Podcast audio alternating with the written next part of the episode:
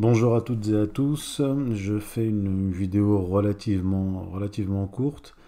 D'abord pour annoncer une, conférence et ensuite je vais développer un peu sur le thème de cette conférence euh, qui, est importante. Euh, enfin le thème est important, euh, la conférence peut-être aussi sera importante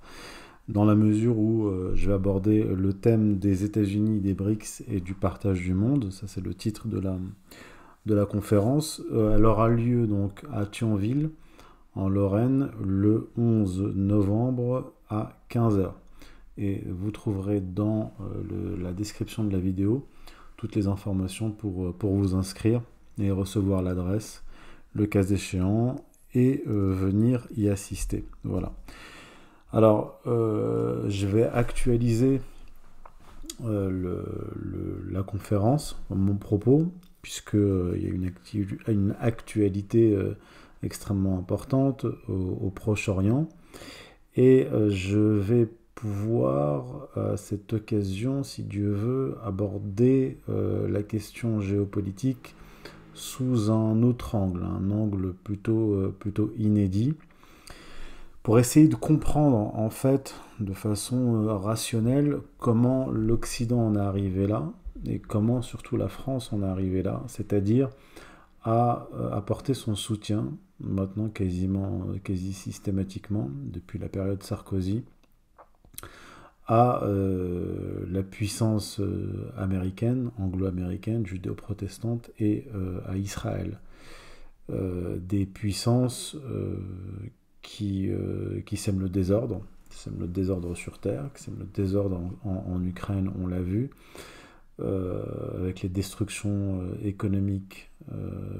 qu'a subi l'Europe, le chaos au Proche-Orient, les guerres successives du monde anglo-américain, enfin de l'axe israélo-américain contre le, monde musulman, la destruction de l'Irak, destruction de la Syrie, destruction de, la Libye et destruction de l'Ukraine, hein, puisque ce sont les, les, les, puissances otaniennes, les États-Unis au premier chef, qui ont poussé, qui ont contraint les Russes à entrer en, Ukraine, après la, guerre civile qui, qui, a été la suite logique du coup d'État orchestré par Washington en, en, 2014, et surtout le, la politique euh, suprématiste, suprémaciste, euh, raciale, euh, mené par euh, Kiev, le régime de Kiev, contre euh, la population euh, russophone du, du Donbass. Et la, France, puissance d'équilibre, jadis, a apporté son soutien à cette politique et a même été très active dans la destruction, dans la destruction des pays autour de la Méditerranée la Libye, euh, la, Syrie et le chaos que, cela a entraîné. Alors, pour essayer de, le comprendre, je vais euh, bien sûr prendre un angle traditionnel, hein, historique, géopolitique, euh, les questions, la dimension économique d'ailleurs que j'ai développée dans, dans, mon dernier ouvrage, La guerre des États-Unis contre l'Europe, et une dimension aussi qui est très importante, qui est anthropologique et, je dirais, théologique parce qu'on ne peut pas saisir la position de la France actuelle sans remonter à la révolution protestante qu'il y a eu en Europe au XVIe siècle, les conséquences de cette révolution protestante, qui est en fait une révolution inégalitaire, qui a euh, euh, progressivement, euh, depuis Luther et puis Calvin, défendu en fait un inégalitarisme théologique, un inégalitarisme social, mais même un inégalitarisme racial, qui est contraire en fait à l'esprit euh, du, catholicisme, aux principes et aux, valeurs du, catholicisme qui ont été battus en brèche. Donc, je vais expliquer comment cela s'est passé euh, historiquement et comment, comment la France en est arrivée euh, à intégrer ce, cet Occident judéo-protestant inégalitaire, puisque là, la France, euh, euh, puissance euh, catholique, fille aînée de l'Église, qui a entretenu d'ailleurs le général de Gaulle l'avait rappelé lors de sa conférence de novembre 1967. Il a dit que après avoir réglé le problème algérien, la France est revenue à sa tradition multiséculaire de bonnes relations avec les pays, peuples arabes d'Orient. D'autre part, une fois mis un terme à l'affaire algérienne, nous avions repris avec les peuples arabes d'Orient la même politique d'amitié de coopération qui avait été pendant des siècles celle de la France dans cette partie du monde et dont la raison et le sentiment font qu'elle doit être aujourd'hui une des bases fondamentales de notre action extérieure. En fait, on peut remonter comme ça jusqu'à jusqu'à Charlemagne. Donc puissance réaliste, puissance d'équilibre, mais une puissance qui, euh, qui a toujours entretenu de, bonnes relations avec, euh, bien sûr avec des heures, hein. pas non plus idéaliser euh, les relations, mais de bonnes relations avec les peuples d'Orient, les, pays de l'Orient et même, du Maghreb, si on met entre parenthèses la période coloniale qui est propre en fait à la politique républicaine. Euh, donc il y a cela, l'opposition entre les religions et idéologies inégalitaires euh, qui s'enracinent dans, l'Ancien Testament, il faut le dire euh, clairement, le luthérianisme, le calvinisme, le, la puissance américaine et, et l'État d'Israël. Donc un, un conglomérat de puissances, euh, inégalitaires qui ont intégré euh, la France, l'Europe à leur système.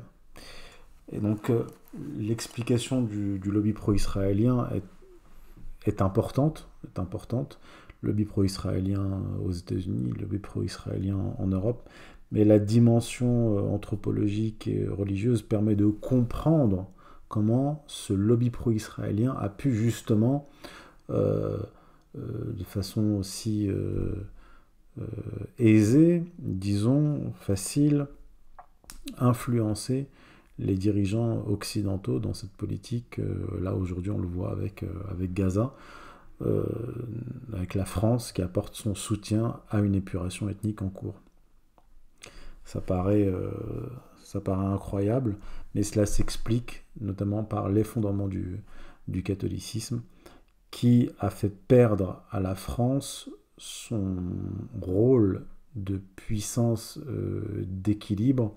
entre l'Occident et l'Orient, entre la Russie et, euh, les États-Unis et, euh,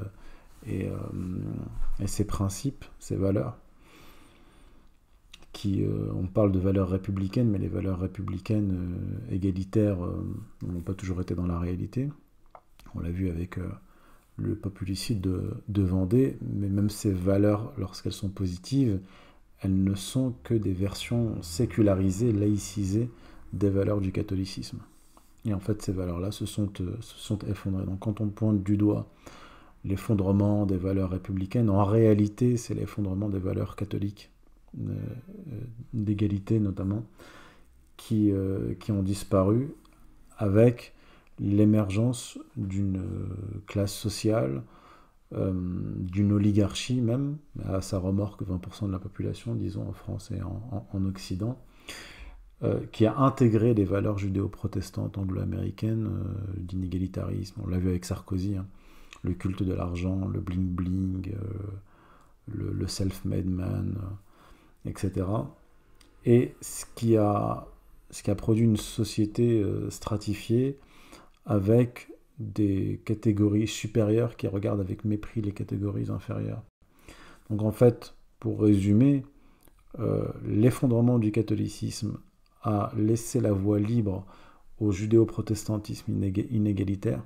qui a pris le contrôle en fait de, de l'Europe, qui a facilité l'influence du lobby pro-israélien et qui a laissé émerger une sorte de, guerre civile euh, qui oppose l'oligarchie, méprisant les peuples qu'elle dirige. Et, c'est d'ailleurs le, fameux concept de, Yuval Noah Harari, qui est un Israélien, conseiller de Klaus Schwab, qui divise l'humanité en deux catégories, les dieux, les catégories supérieures, et les inutiles. Et les gilets jaunes, c'est la première manifestation de ce gap intellectuel insupportable que nous sommes en train de créer entre les winners, les dieux d'Harari, et les losers, les inutiles d'Harari. C'est-à-dire, c'est-à-dire nous. Donc il n'y a, il n'y a pas véritablement de différence au niveau des valeurs entre le, traitement subi par les gens du Donbass par le régime de Kiev, les Gazaouis, les Palestiniens par les Israéliens,